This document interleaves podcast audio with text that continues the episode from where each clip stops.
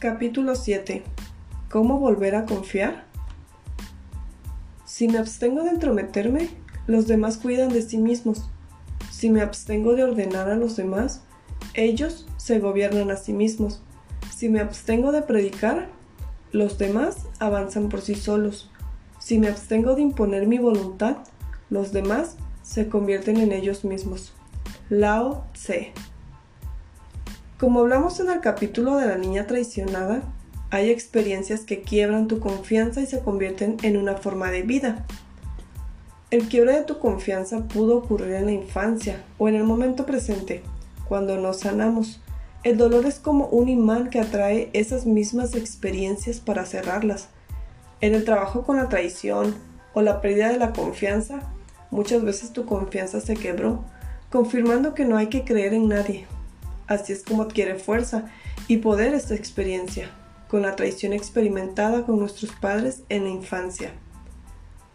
En este capítulo veremos cómo a partir de ti misma reconstruirás tu confianza y lo que se rompió tantas veces y te dejó herida y desconfiada. Primero que nada, debes saber que el trabajo con la confianza es un tema de vida.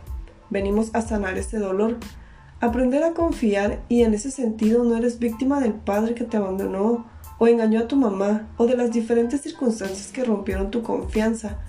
Esas experiencias se relacionan con tu lección de vida. Para ti siempre será un reto y un aprendizaje establecer un equilibrio entre confiar y permanecer alerta. Confiar en una persona conlleva una responsabilidad, no se trata de creer en todo mundo, Confiar es una elección y una responsabilidad para quien la otorga. Yo te pregunto, ¿en quién has confiado que defraudó tu confianza? ¿Cuántas veces comprobaste que esa persona era confiable?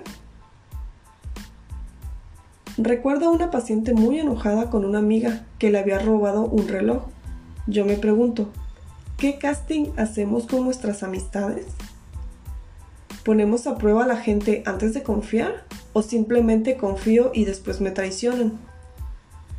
Este puede ser parte de un juego para confirmar que los demás no son confiables, soltar la responsabilidad de en quién confío.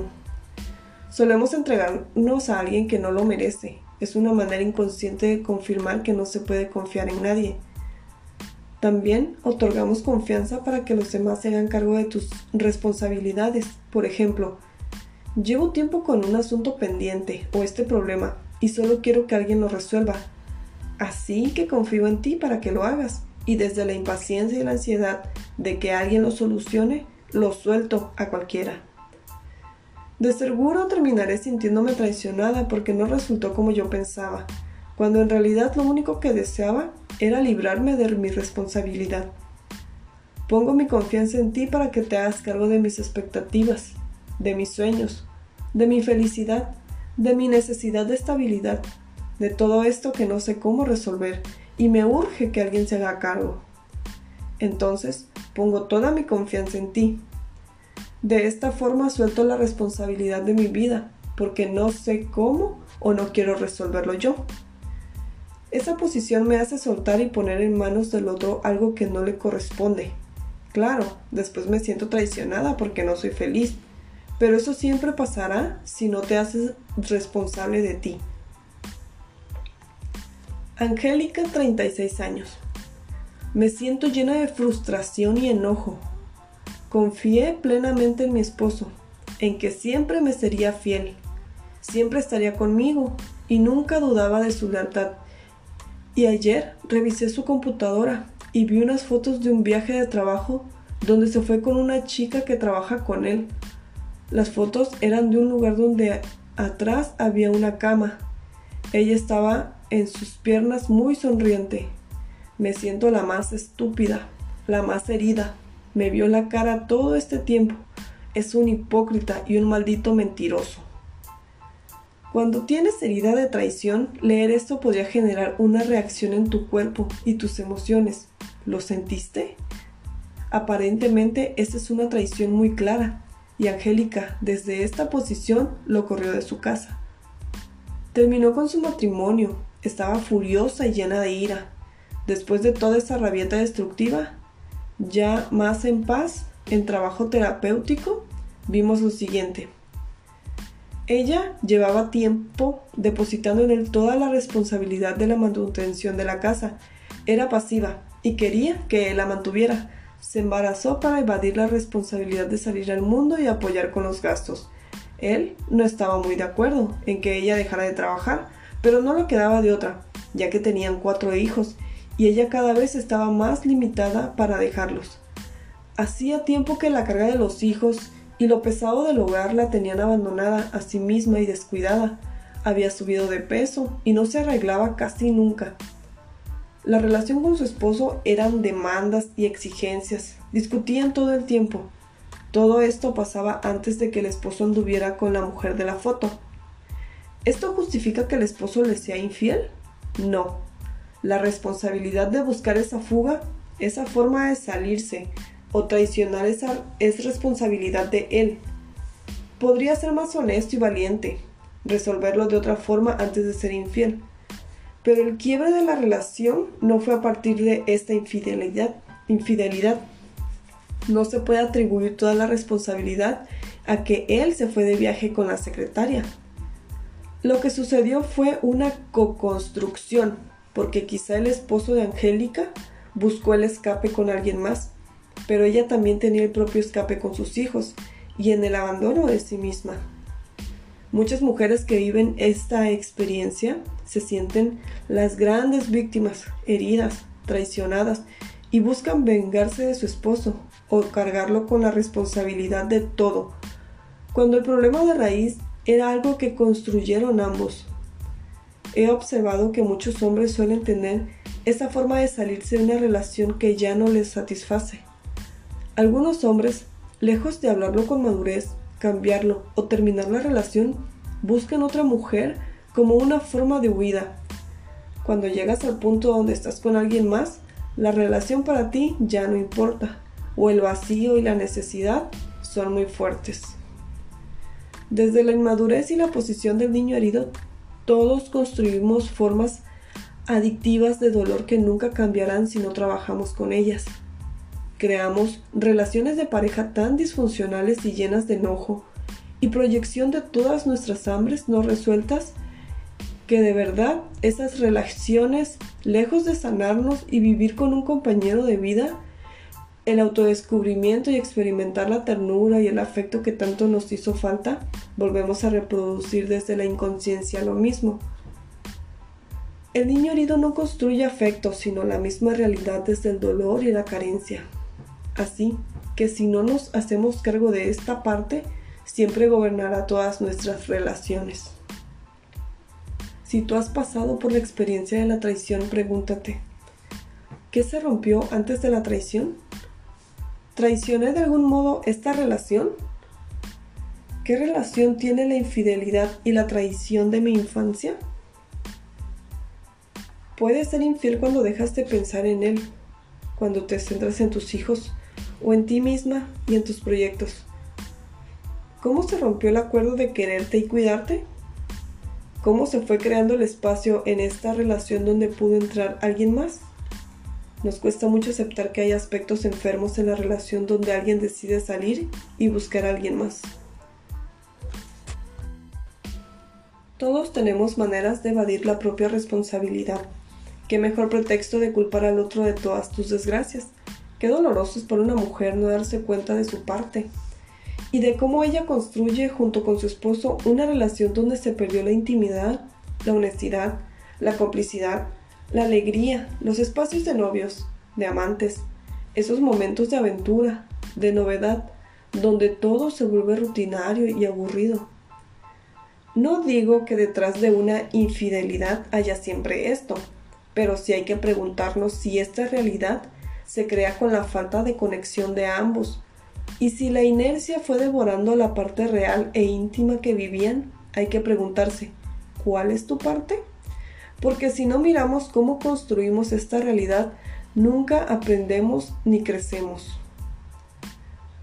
No es una buena decisión entregar al otro la responsabilidad de tu bienestar, estabilidad, felicidad, economía, porque esta actitud pasiva hace que el otro sienta este abuso.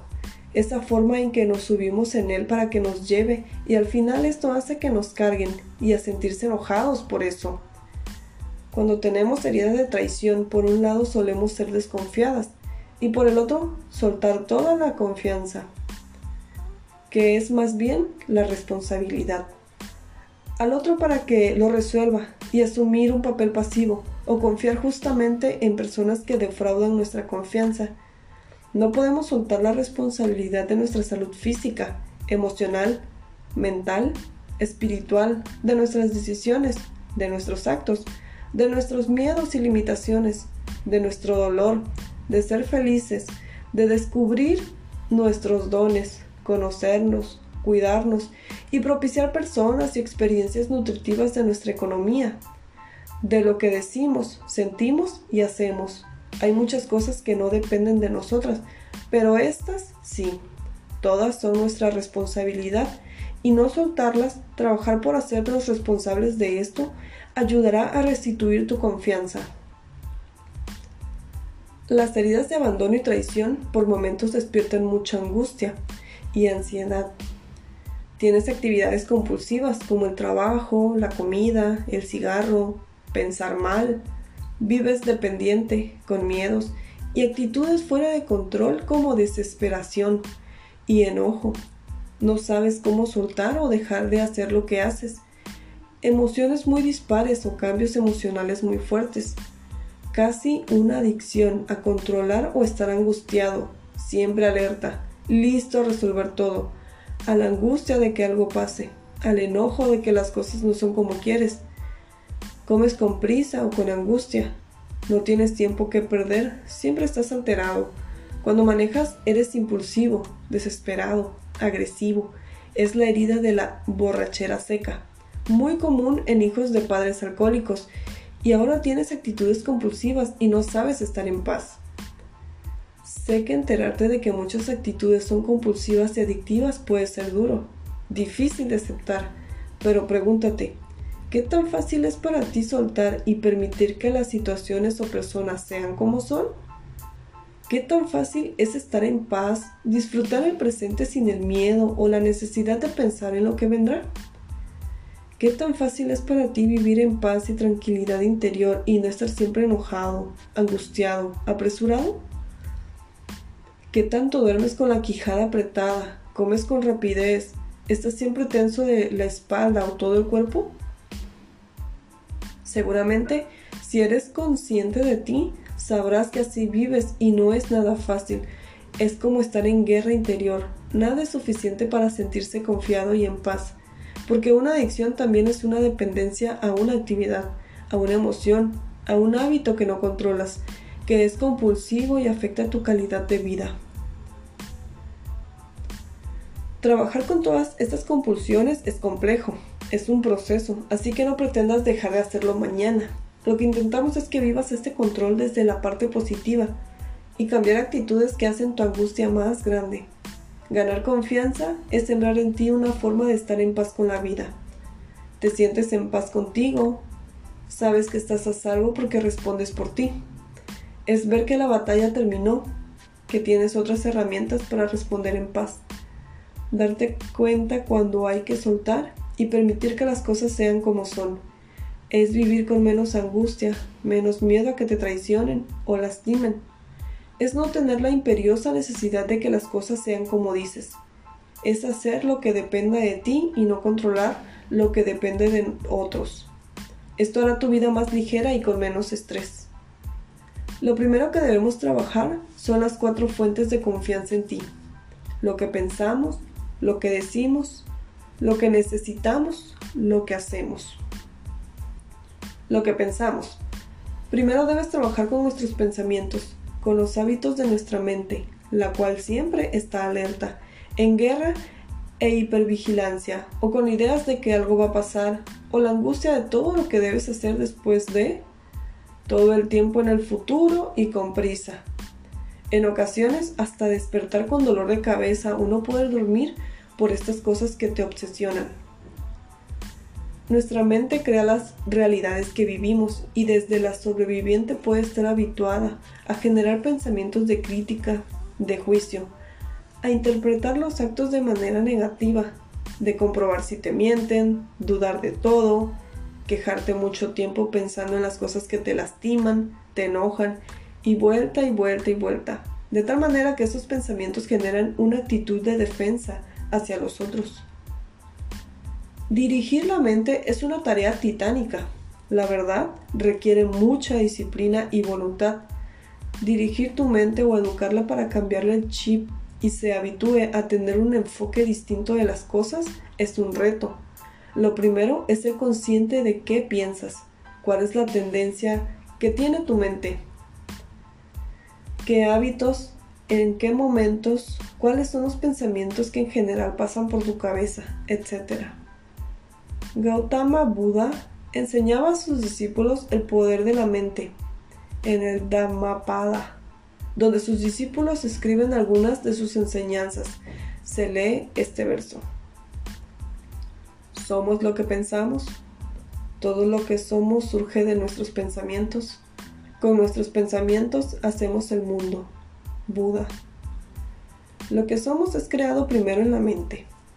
Hablando de la confianza es muy importante porque nuestra mente tiene hábitos de juicio, de crítica. Interpretar mal defensa, descalificación, quedarse con lo malo, pensar que algo malo pasará. Y esos hábitos adquiridos mediante experiencias en que nuestra confianza es traicionada. Todo esto gesta una mente alerta que atrae realidades para confirmar que debemos defendernos y pensar mal.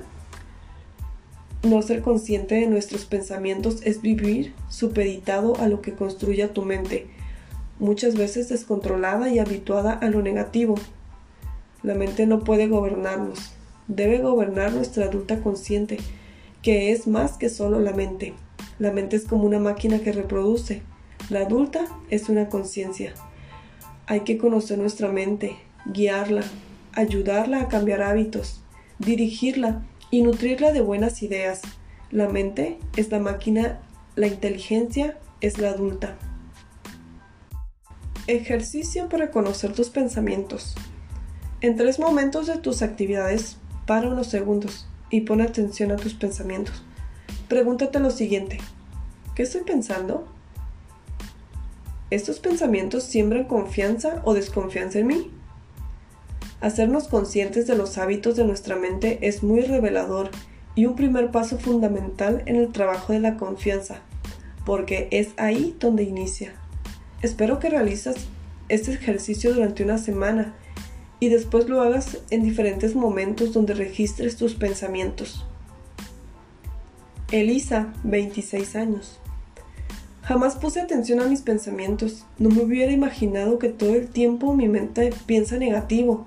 Es como si interpretara que los demás no me quieren, que abusan de mí, no me valoran y desean descalificarme o me enjuician y quieren hacerme menos o agredirme. ¿Cómo he vivido así tantos años? Con razón estoy enojada y a la defensiva la mayoría del tiempo. Sor Juana hablaba de la mente como la loca de la casa. Y de verdad, es totalmente descontrolada. Intenta no pensar en una flor amarilla. A nuestra mente le importa muy poco. Hace lo que quiere. Va a donde quiere. Y como verás, no está lo suficientemente fortalecida para gobernar nuestra vida. Pero a partir de lo que se gesta en la mente, se crean las realidades que vivimos.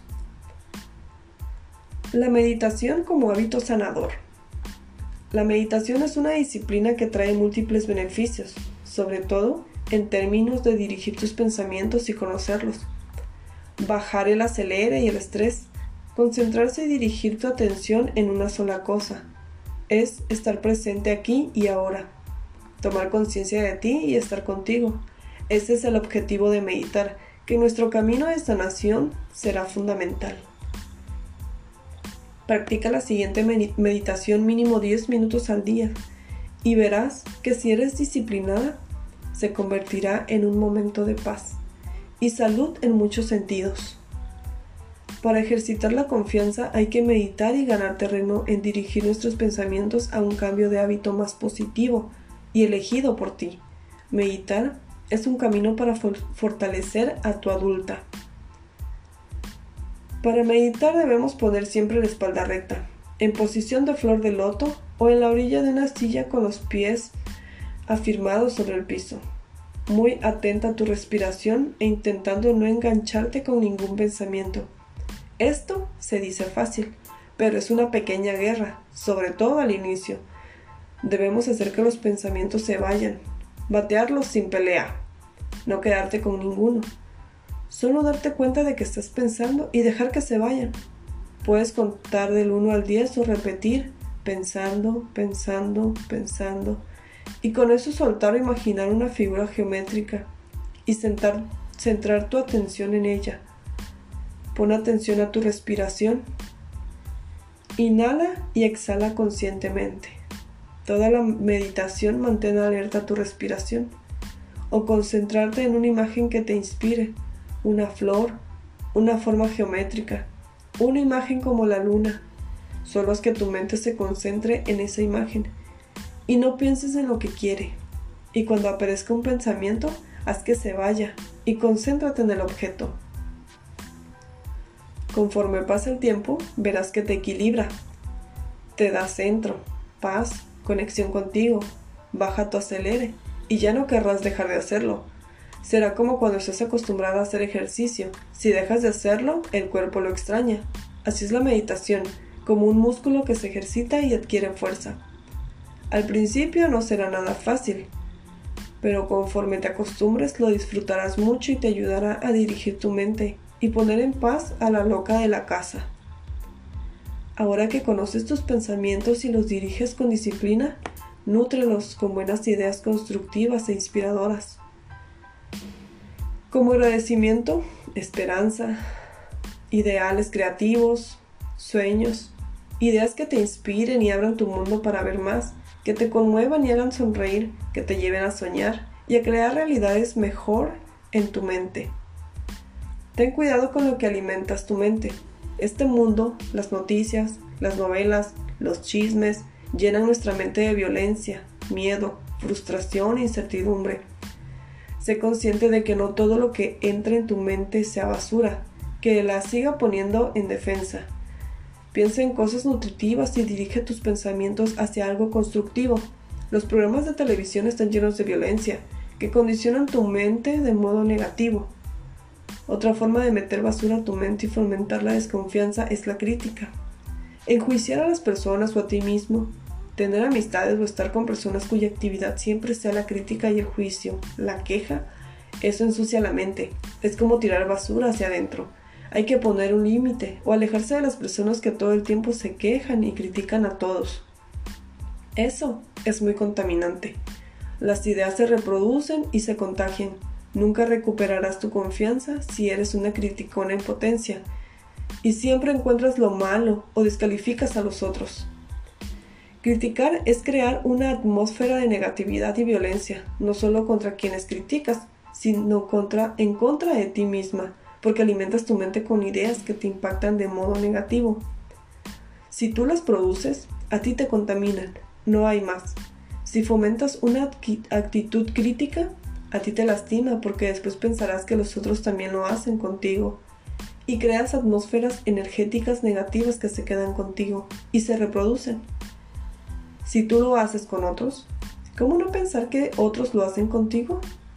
Así fomentas una vida atenta solo al error de los otros, en vez de aprender de lo bueno y ayudar a tu mente a enfocar distinto. El juicio lleno de basura en corazón.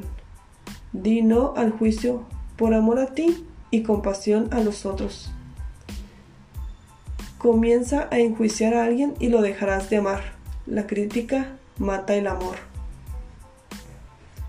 Nuestra mente se alimenta de las personas con las que compartimos las ideas, que leemos, las imágenes que llegan a nuestros ojos, la música que escuchamos. Hay veces que nos la pasamos escuchando música de traición y despecho. Eso también alimenta tu mente. Y recuerda, somos lo que pensamos. Elegir mejores alimentos es tarea de la adulta consciente, que quiere mejores cosas para sí misma, porque merece crear mejores realidades. Esto será una disciplina de todos los días, pero es la mejor inversión de tu vida. Conocer tu mente, ganar fuerza para dirigirla y nutrirla día a día será un trabajo que te ayudará muchísimo en el proceso de restituir la confianza. Es una manera de unión. Hay que trabajar con esta mente separatista, descalificadora, que duda y compite, crea una experiencia de defensa y falta de confianza. Una mente enfocada en lo negativo es normal cuando has crecido sintiendo que el mundo está mal y defendiéndote de todo. Sin embargo, ha llegado el momento de que este enfoque en algunos ámbitos de tu vida no aplique, principalmente en los relacionados con vivir en el amor. Nunca amarás a nadie si no confías en él. Debemos aprender a confiar. Recuerda que nos referimos a una forma de confianza interior en que no estás sola y la vida te dará lo que necesitas para ser feliz. Lo que decidimos. Factor esencial para recuperar tu confianza. Lo que decidimos, nuestras palabras, crean formas. Expresar lanza una energía que se regresa y tiene mucha relevancia. Por ello debemos ser muy responsables en cómo usamos las palabras. Es muy común comprometerse a una cosa y hacer otra. Hoy es muy común decir te quiero y hacer todo lo contrario. Hoy es muy común hablar, hablar y hablar y no cumplir. Esto crea las fuentes más destructivas de incertidumbre y dolor. Lo que más nos duele es que las personas prometan algo y no cumplan. Pero ¿qué pasa cuando somos nosotros los que quedamos en tantas cosas que no cumplimos, sobre todo a nosotros mismos? Voy a cambiar. Voy a hacer ejercicio. Voy a dejar de hacer esto. Y al final no lo hago. Eso quiebra tu confianza todo el tiempo y te enoja contigo. Tu palabra es ley, debería ser así. La primera gran lealtad es con lo que deseas hacer. No debes hacer nada que no desees, ni comprometerte con nada. Pero si lo haces y rompes tu compromiso, lastimas tu confianza en ti y la que otros depositan en ti. A las personas que tienen la herida de traición les cuesta cumplir su palabra o son muy rígidos y quieren que todos cumplan de forma impecable lo que dicen y eso no siempre es posible. Todos deberíamos generar confianza con nuestros compromisos. Eso sería muy bueno, pero es algo que no puedes controlar ni cambiar. Así, lo único que puedes hacer es lo que depende de ti. Cumplir con tu palabra sí depende de ti. Debemos cumplir lo que prometemos, ser muy conscientes a la hora de elegir lo que haremos y si cumpliremos lo prometido. No se trata de comodidad, si tienes ganas, si tienes tiempo, si no hay nada mejor, si me acomoda, si nace el día con sol. No depende de la circunstancia. Si diste tu palabra, cumple. Esto te enseñará a sembrar confianza interior.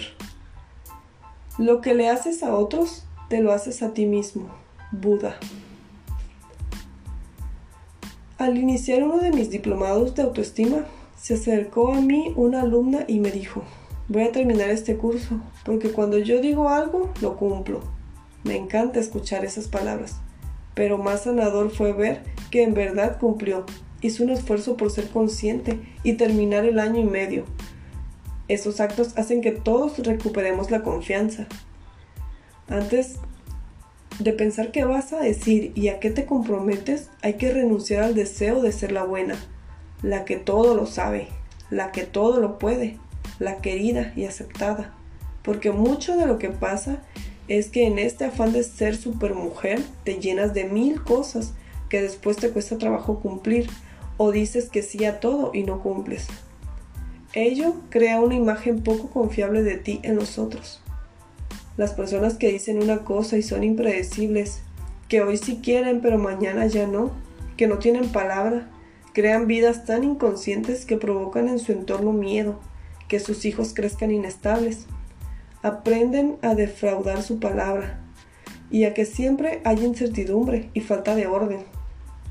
Piensa en personas que conozcas que suelen decir que harán cosas que nunca cumplen. Simplemente no se puede contar con ellos o hay mucha inestabilidad en su entorno.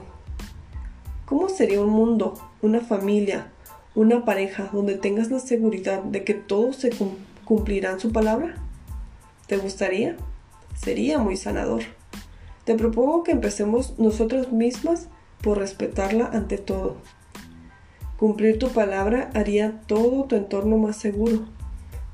Ver que otros son confiables nos sana a todos. Sostener nuestros compromisos otorga una gran fuente de seguridad que debemos cuidar y comprometernos con dejar de decir tantas cosas que no vamos a cumplir, porque eso nos lastima a nosotros y a las personas que confían en nosotros. Si lo digo, lo cumplo. Mi palabra vale oro para mí. Te reto a que durante una semana cumplas cabalmente tu palabra, llegues a tiempo, hagas todo lo que dices que harás seas leal contigo misma y verás al final de la semana cómo tu nivel de paz y confianza aumenta. Haz la prueba. Solo vive los siete días y sentirás los grandes beneficios de la congruencia, sin saturarte y haciendo las cosas en paz. Ejercicio. Observa desde dónde haces compromisos. Desde el miedo, la necesidad de ser querida, demostrar que puedes, que vales, por control o reconocimiento, por autoexigencia, por ser buena, o miedo a decir que no, porque no te queda de otra. Observa desde qué parte de ti te comprometes y acepta si es una manera sana de elegir hacer cosas, porque muchas veces faltamos también a nuestra palabra porque en el fondo no queremos hacerlas. Y por alguno de estos venenos nos comprometemos y no cumplimos. Por esto es importante elegir lo que haremos de modo consciente darte un tiempo para pensar si quieres, puedes y lo eliges. Es un compromiso, sé que suena moral, pero es verdad. Nuestra confianza se quiebra por personas que no cumplieron con lo que les tocaba. No hagamos lo mismo, porque siembra lo mismo, quiebra la confianza en ti y en nosotros. Tampoco debemos caer en el error de no tener compromisos por miedo a no cumplir. No, los compromisos nos hacen crecer, Solo hay que elegirlos con más conciencia y dejar de intentar hacer cosas que no deseamos hacer. Lo que necesitamos. Cuando satisfacemos nuestras necesidades en todos los sentidos, somos conscientes de ellas y les damos valor. Un lugar en la vida. Trabajamos la confianza. Perdemos la confianza cuando resolvemos los problemas de todo mundo, excepto los nuestros hacemos cosas que no queremos o no deberíamos hacer, cuando no escuchamos nuestras propias exigencias y les damos largas y largas, porque importamos poco, hay otras prioridades. Cuando eres capaz de aguantarte hasta de tomar agua, ir al baño, comer, dormir, porque hay de veras que cumplir, eso te hace muy poco confiable para ti misma. Recuerdo a una paciente con muchos valores positivos. Era voluntariosa, buena líder, determinada, confiable en su palabra, pero súper severa consigo mismo. Era inquisidora, dormía poco, pasaba horas de ayuno, cero compasión con sus necesidades. Su filosofía era la de no permitirse ser frágil y cumplir su deber. Siempre estaba enojada, era intolerante para mí era claro que ser tan severa consigo misma la enfermaría, que hay que ser compasivas con nuestras necesidades o ser nutritivas con nosotras mismas, porque si no, el cuerpo también pasa factura. Ella vivió un proceso muy fuerte de cáncer de mama. Yo me pregunto, ¿qué tanto tenía que ver con su posición poco nutricia consigo misma? Lo que sentimos es muy importante cuando nos damos lo que necesitamos. Nos mostramos que somos importantes, tenemos derecho a satisfacer nuestras necesidades y que también son importantes los momentos de paz, de gozo y descanso, de no hacer nada, de divino ocio. Nos cuesta trabajo disfrutar, estamos tan habituados a vivir estresados, angustiados y acelerados que a la hora de propiciar estos espacios de dejar todo y disponerte a disfrutar, cuesta mucho desconectarte y entregarte al disfrute al placer. Tampoco se trata de ser permisivos y poner nuestras necesidades ante todo, egocéntricos y vanidosos. Ese extremo tampoco es bueno. La actitud de si quiero, si me gusta, si me acomoda, si tengo ganas, solo pensando en mí, engorda mucho el ego negativo. Y después, ya nada puede hacer que te muevas por los demás. Es como darle a un niño todo lo que quiere. Haces un monstruito de demandas y exigencias. No, esa no es la idea. También hay muchas cosas que debemos hacer por cumplir con ello, aunque no tengamos tantas ganas.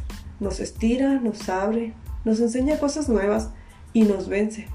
Hace al cuerpo y a la mente ligeros y dispuestos. Pero esto debe ser un equilibrio, ni tanta rigidez ni tanta complacencia. Hay cosas que a veces no tenemos ganas de hacer, pero que por palabra empeñada o deber hay que hacer y está bien. Eso nos hace aprender cosas nuevas y vencer la complacencia. Hacernos cargo de lo que necesitamos es mirar y resolver nuestras limitaciones, deseos, anhelos, dolores y miedos, nuestra necesidad de autoestima afectiva. Sé una buena madre, padre de ti misma, que escucha las necesidades y no las olvida, ni se hace de la vista gorda. Escucha, da lugar, Atiende y resuelve esas necesidades de manera nutritiva y amorosa.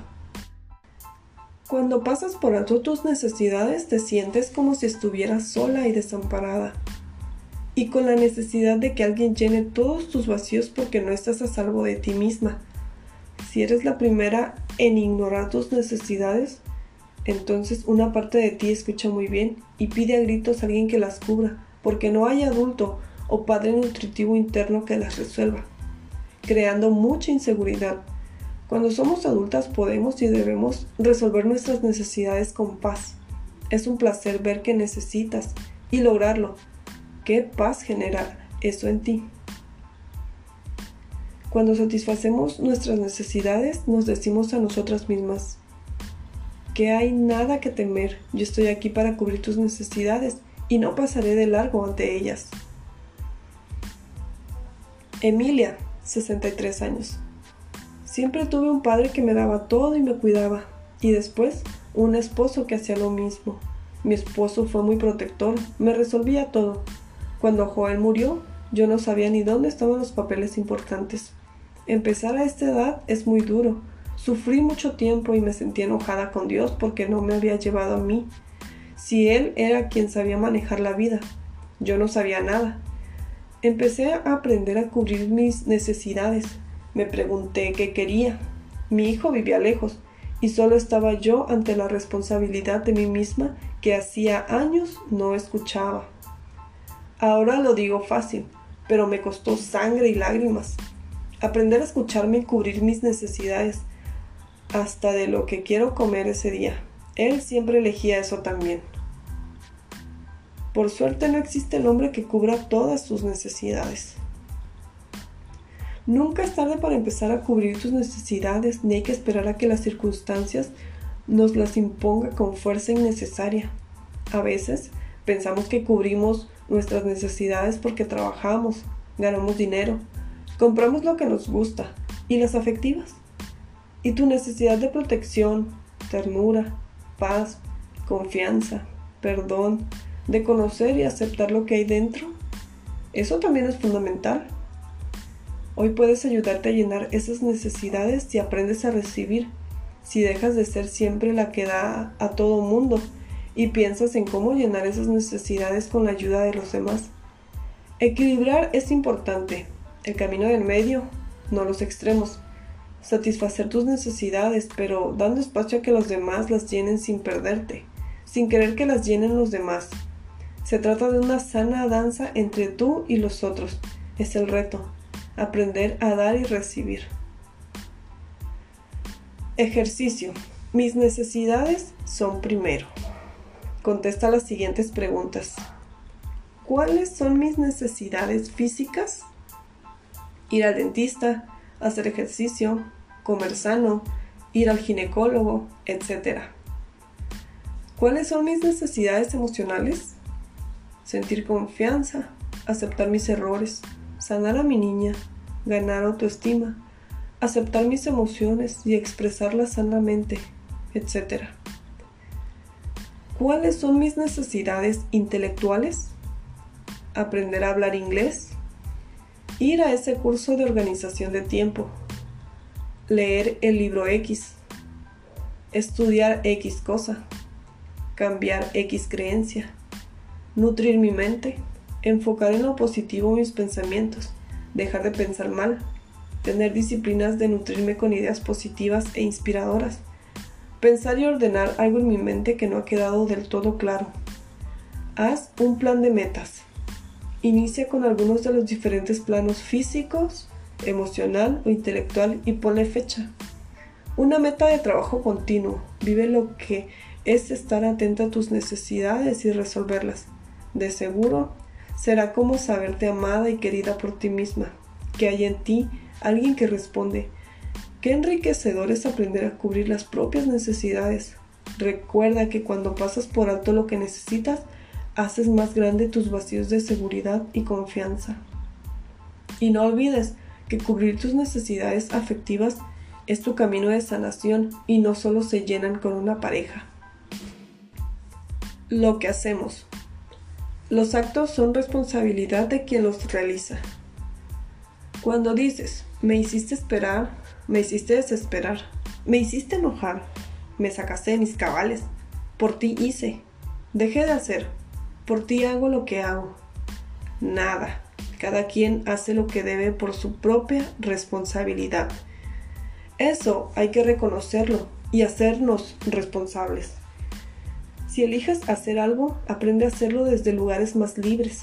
Elecciones como ¿por qué crees en esto? ¿Cómo sabes que te hace bien? ¿Por qué quedaste de hacerlo? Las respuestas pueden ser porque tienes ganas, eres responsable, confías en esto, lo eliges, no por quedar bien con alguien o para que alguien haga o diga algo bueno de ti, porque estamos muy apegadas a que las cosas sean como pensamos y si no sucede así, nos decepcionamos.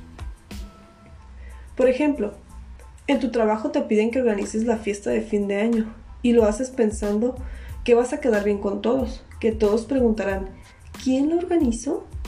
Y todos te dirán, qué bien te salió. Si elijo organizarla desde esa posición, seguro la padeceré, porque no estoy eligiendo pensando en lo que quiero o si es una buena oportunidad para mí. Lo elijo desde lo que pensarán los otros de mí y que la experiencia sea exitosa tiene que ver con los otros, no con mi propia percepción y disfruta de la experiencia. Hacer las cosas preguntándote a ti misma, ¿por qué si quiero y por qué es bueno para mí? Ayudará a darte un sentido desde lo que quieres y necesitas y no desde lo que otros aprecian o esperan. Esto ayuda a bajar la frustración de esperar lo que los demás piensen y si resulta como pensaste, mejor desde tus propias expectativas, a partir de lo que es bueno para ti. Crea expectativas rígidas y sembrarás frustraciones. Si eliges esperar, confiar, resolver, dar, ir, no ir, tomar, dejar, pagar, no pagar, todos los actos conllevan una responsabilidad y si te preguntan, preguntas antes de hacerlos, ¿yo quiero? ¿Cómo me voy a sentir? ¿Qué consecuencias hay? Un pequeño espacio de consenso contigo te ayudará a ser más consciente y asumir, asumir todo lo que implica. En el arte de sembrar confianza en ti, hacer las cosas con conciencia y responsabilidad es fundamental. Dejar de hacer las cosas por lo que los demás esperan de nosotros o porque nos van a dejar de querer o para que los demás vean lo valiosa que soy, no te deja bien ante ti misma. La confianza está muy relacionada con este punto, por lo que hacemos y decimos. Todas las maneras de acción son una elección consciente o inconsciente, pero siempre elegimos. Nos encanta responsabilizar siempre a alguien y no tener claro que elegí esto, que pasa, que no es un acto del destino, de Dios o de la mala suerte, Recuerda que vivimos lo que se gesta en la mente y desde la mente hasta la acción, que es el acto final, donde el pensamiento se consuma con la acción. Volver a confiar es un esfuerzo por no ser una amenaza para ti misma y logra ser cada vez más congruente desde el amor y la paz de quién y cómo eres, y ante todo que tú respondes por ti misma. Eloísa, 35 años. Desde que recuerdo me hice cargo de mis necesidades. Mi padre siempre estaba en sus asuntos y mi mamá era muy desatendida de mí.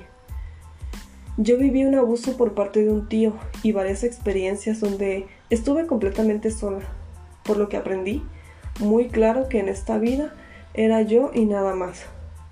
Logré sacar mis estudios sola, trabajar, crecer, todo siempre con la certeza de que en esta vida nadie te ayuda y no hay que confiar en nadie.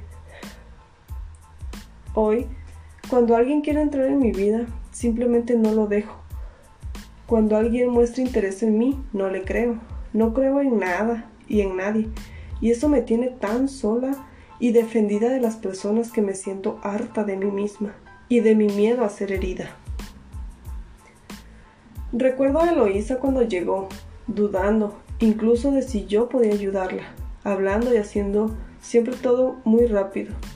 Yo sabía que tenía una confianza que restituir de manera urgente. Bajar las barreras conmigo, para empezar, fue el primer trabajo, una vez que ella confió en mí, escuché un poco lo que le proponía.